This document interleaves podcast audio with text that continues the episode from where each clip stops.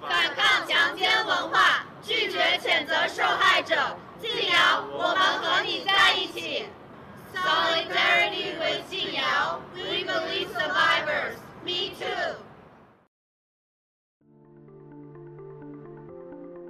欢迎来到四零四档案馆，在这里，我们一起穿越中国数字高墙。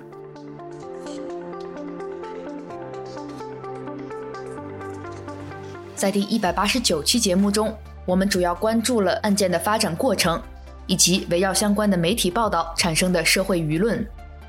在本期节目中，我们继续来关注静瑶诉刘强东案，回顾中国的女权行动家们是如何在过去四年支持静瑶。为静瑶发声，听一听他们的声音和观点。第五章：女权主义者支持静瑶对抗强奸文化。被剪辑的音频和视频流出，在中文网络上引发了一场对静瑶和其支持者的网暴。女权活动家吕平在第一时间发表了文章：“女权者真被打脸了。”刘强东案仙人跳实锤视频观后感，在这篇文章中，作者质疑了视频的合规性和视频发布者对公众的恶意动员，帮助静瑶的支持者分析和巩固了我们相信静瑶的立足点，并非基于对事实的全部担保，而在于反抗男权社会强奸文化的无形殖民。作者说：“重申一下，相信静瑶。”不是因为已经审查了或者能担保所有的事实，而是因为我们体会着男权社会给人设的限和下的毒。不是因为他做的一切都够好，不是因为他已经向我坦白证明了一切，不是因为他没有回避、隐瞒、淡化种种他可能还不想面对的情节，不是因为我相信人间的法律一定会给他公正的判决，也不是因为我自诩上帝的代理法官。可以裁判他的纯洁度，然而我看到他的自述，仍然有一种真实的力量，因为他就是这社会里每一个女生都可能遭遇到的，所以他唤起许多共鸣。许多女生讲了自己类似的逃脱或未能逃脱的经历，每一个都非常相似。这难道是可以无视的吗？性别压迫将不同的女人同等对待，因此塑造了她们遭遇的同质性。也因此埋下了女人相互认同和支持的伏笔。受到吕平的启发，二零一九年四月三十日，支持静瑶的女权行动者们发起了一场社交媒体运动。我也不是完美受害者，将公共议程拓展到了更多女性对受害经历的讲述，以及对强奸文化的反思和反抗。行动者们在各个社交媒体平台上。征集女性自述并公开发表，引发公众讨论。仅仅两周之后，我也不是完美受害者。微博话题的阅读量超过了一千六百万，讨论超过两万条，并得到了英国《卫报》和《纽约时报》的报道。作者米米亚娜说：“一个受害者，哪怕是不完美的受害者，也依然是受害者，但通过仙人跳的叙事，却可以被倒装成加害者。”哪怕双方真实存在的权力差距、性侵案诉讼成败的客观数据，有类似遭遇的女性讲述，现实社会中的文化、法律、舆论对强奸受害者的偏见，都在告诉人们这是一个多么得不偿失的买卖。但他们还是坚信女性会去铤而走险，然后再把这种不合理故事的成立基础归根结底于他是个婊子，因为只有婊子。才可以蠢恶到为了钱赌博一切。强奸文化就寄生在我们的语言里，它利用这种话语体系孤立受害者，剥夺他们在公共领域的活动空间，分裂女性的共同经验，并阻止性暴力上升至公共议题。仙人跳就像是一个阴谋论的烟雾弹，它掩盖掉不平等的权力关系，模糊公众的常识，颠倒责任的主体。从而将真正的施暴者隐身。二零一九年七月二十四日，明州警方公布了刘强东涉嫌性侵案的全部一百四十九页档案，内容包括刘强东方面证词和原告女生方面证词以及证人证词在内的多方信息。双方证词有巨大分歧。然而，以北美留学生日报为首的很多自媒体单方面截取刘强东的证词，得出女方主动、刘强东无辜的结论，并使用激吻、裸睡、鸳鸯浴等题目吸引眼球。静瑶在接受财经专访时，也对这些自媒体的行为表示了愤怒。而媒体人梁文道对此这样评论：“你看这份文件里面呢，提到了很多问题，跟刚才我说的北美留学生日报所说的那些情况非常不一样。当然，这里面你也看到刘强东的表述，你可以说两方的口述呢，啊，当然是很多的矛盾，很多的出入。到底哪一个说的是真话，哪一个是假话？”或者说双方都说了局部的真话，或者局部的不足之处，顶多可以说这两方的说法你都看完之后，你还没有办法下一个明确的结论。但无论如何，不至于得出北美留学生日报所说的那个什么，根据记录显示，那么呃是女方主动，然后两个人同洗鸳鸯浴，不会的，因为这个讲法只是刘强东另一方面的讲法。怎么可能这个公众号就这么轻易的下这个结论，然后那么多重要的新闻门户网站这么去转载呢？这说明什么？这就说明了我们今天中国其实面临着非常严重的信息污染。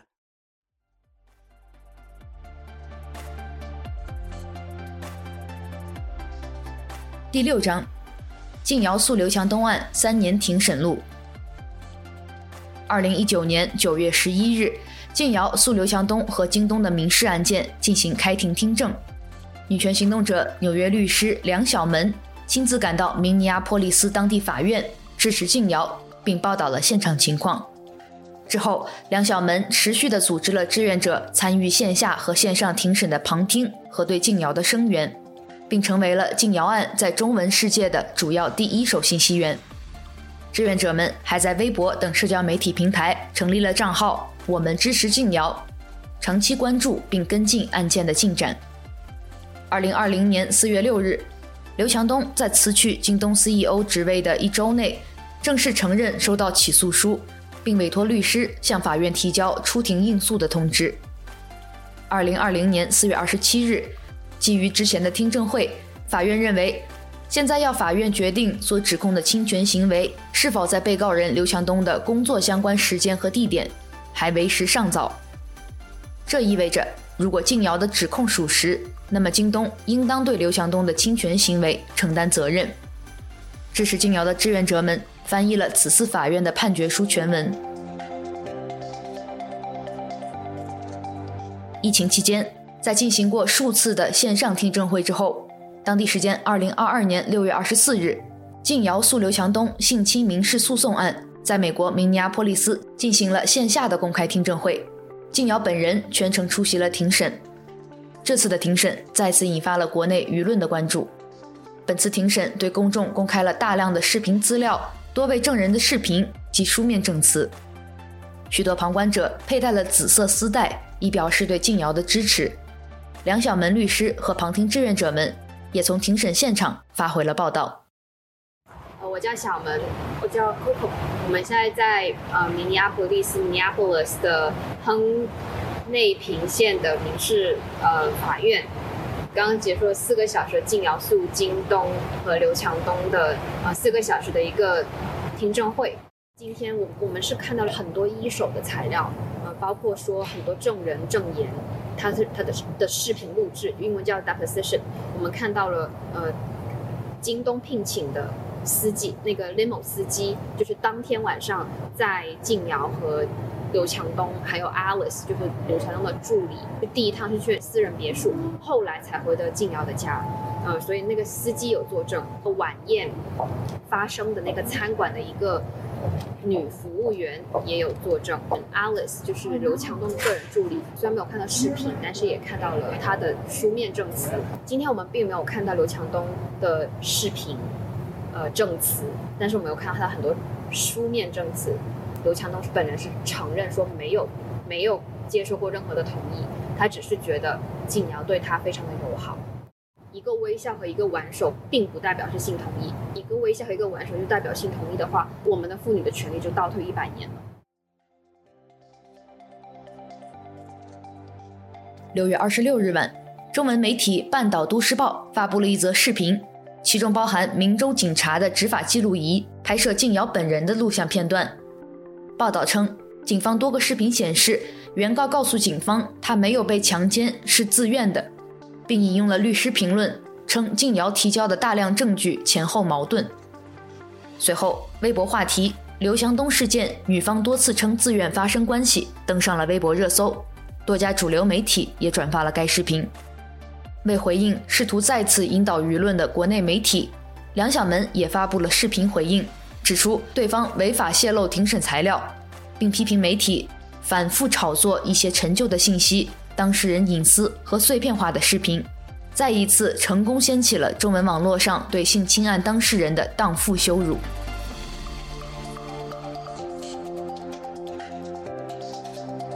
二零二二年九月二十四日，距十月三日正式开庭还有一周之际，互联网上突然流传起刘强东和妻子章泽天携手在明州逛商场的照片，图中章泽天疑似怀孕。而发布此信息的是推特上一个此前几乎没有发布过文字内容且零互动的账号，与当年发布视频的明州记事微博账号颇为相似。与这类八卦内容相比，一些对案件的正面报道反而被阻止。因此，有人质疑这又是刘强东转移公共视线的公关手段。支持静瑶小组用文章关注刘强东十月开庭，拒绝性侵案洗白成出轨。呼吁公众关注案件事实，参与传播。在开庭前几日，支持静瑶的女权行动者组织了一次关于本案的线上讨论，谈到了静瑶在本案所面对的困境，包括静瑶一直面对的男权和极端民族主义的攻击，与刘强东相差甚远的传播和公关资源，美国庭审中对方律师成熟的反 MeToo 话术等等。也讨论了女权行动者如何与刘强东和京东的豪华公关对抗的策略。支持静瑶的女权行动者制作了刘强东性侵话术大揭秘，整理分析了刘强东方面使用的话术，以及他们如何把此案变成舆论八卦而不是严肃的性侵案件，如何将舆论导向谴责受害者。这篇文章的题目是：最起码应该叫他刘某东涉嫌性侵案。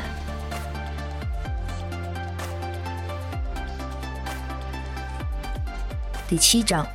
庭前协议之后，MeToo 运动仍需前行。二零二二年十月一日，正式庭审开庭前两天，静瑶与刘强东达成了庭前协议。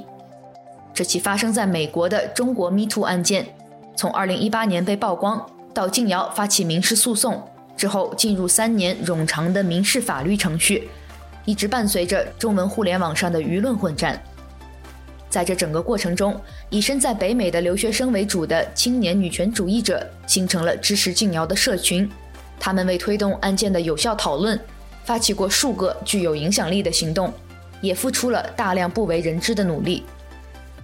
志愿者七七形容那个时候简直是疯了，他经常几乎一整天不吃不喝的忙到凌晨四五点，等他睡下后，另一个国家的志愿者立刻接手他的工作。这样持续了整整一个月，在琪琪眼中，他们被迫不断应对刘强东和他的利益集团所制造的混乱，但这也让他第一次感受到女权社群的团结是不分时区和国界的。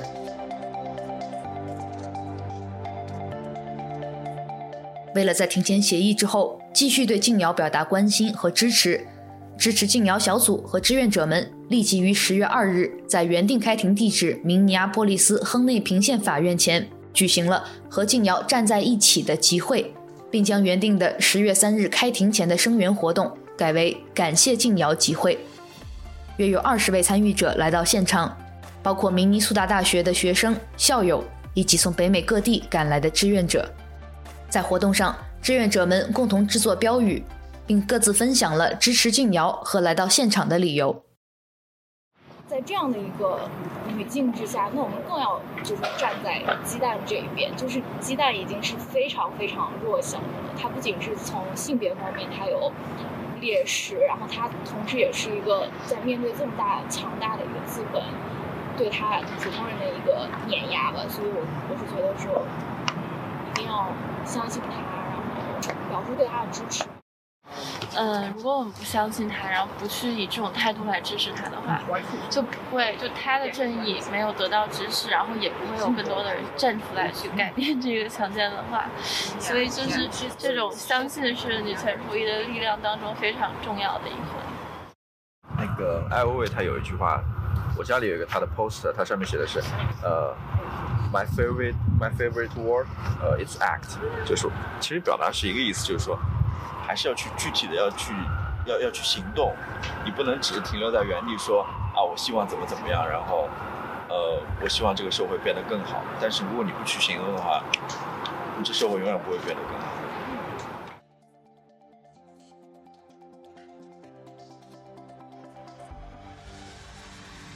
而在线上，女权行动者社群也开展了关于此庭前协议的讨论。回应了公众对这份庭前协议的一些疑问和评论，并认可了支持者的付出和成就，展望了米兔运动的未来。在文章《从禁瑶案看米兔跨国女权社群的实践、反思和发展》这篇已经被四零四的文章中，支持禁瑶小组这样说：性暴力是全社会的合谋，但对权力结构和法律体制的反思没有结束。所有人都需要去思考怎么斩断性别暴力的链条。在推进禁瑶案的过程中，跨国的女权主义合作得到了前所未有的实践和发展。在当下，“跨国”这个词受到许多忌讳，但我们所面对的二元化、分离对立的环境，并不是自发性的状态，而是意识形态限制的结果。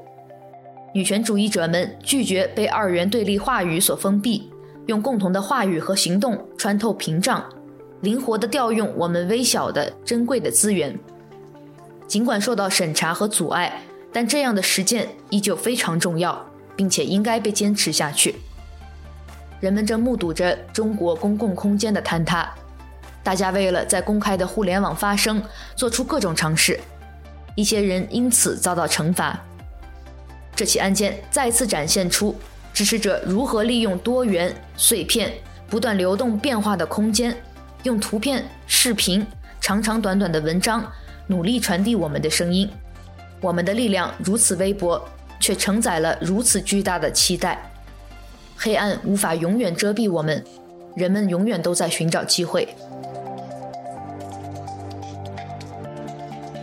十月七日，支持静瑶的女权行动者们把写有 “Solidarity with 静瑶”。Me Too 运动永远前进的横幅留在了明尼苏达大学校园里有名的一座雕像前，以此向学校、向明大校方、向老师和学生们发出倡议：学校应该支持和保护受害者、幸存者，而不是施害者。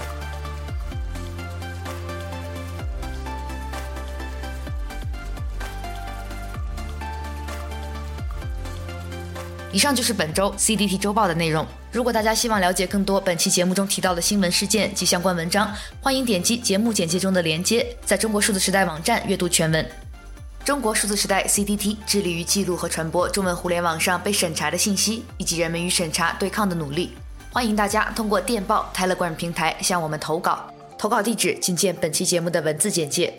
阅读更多内容，请访问我们的网站 cdt.media。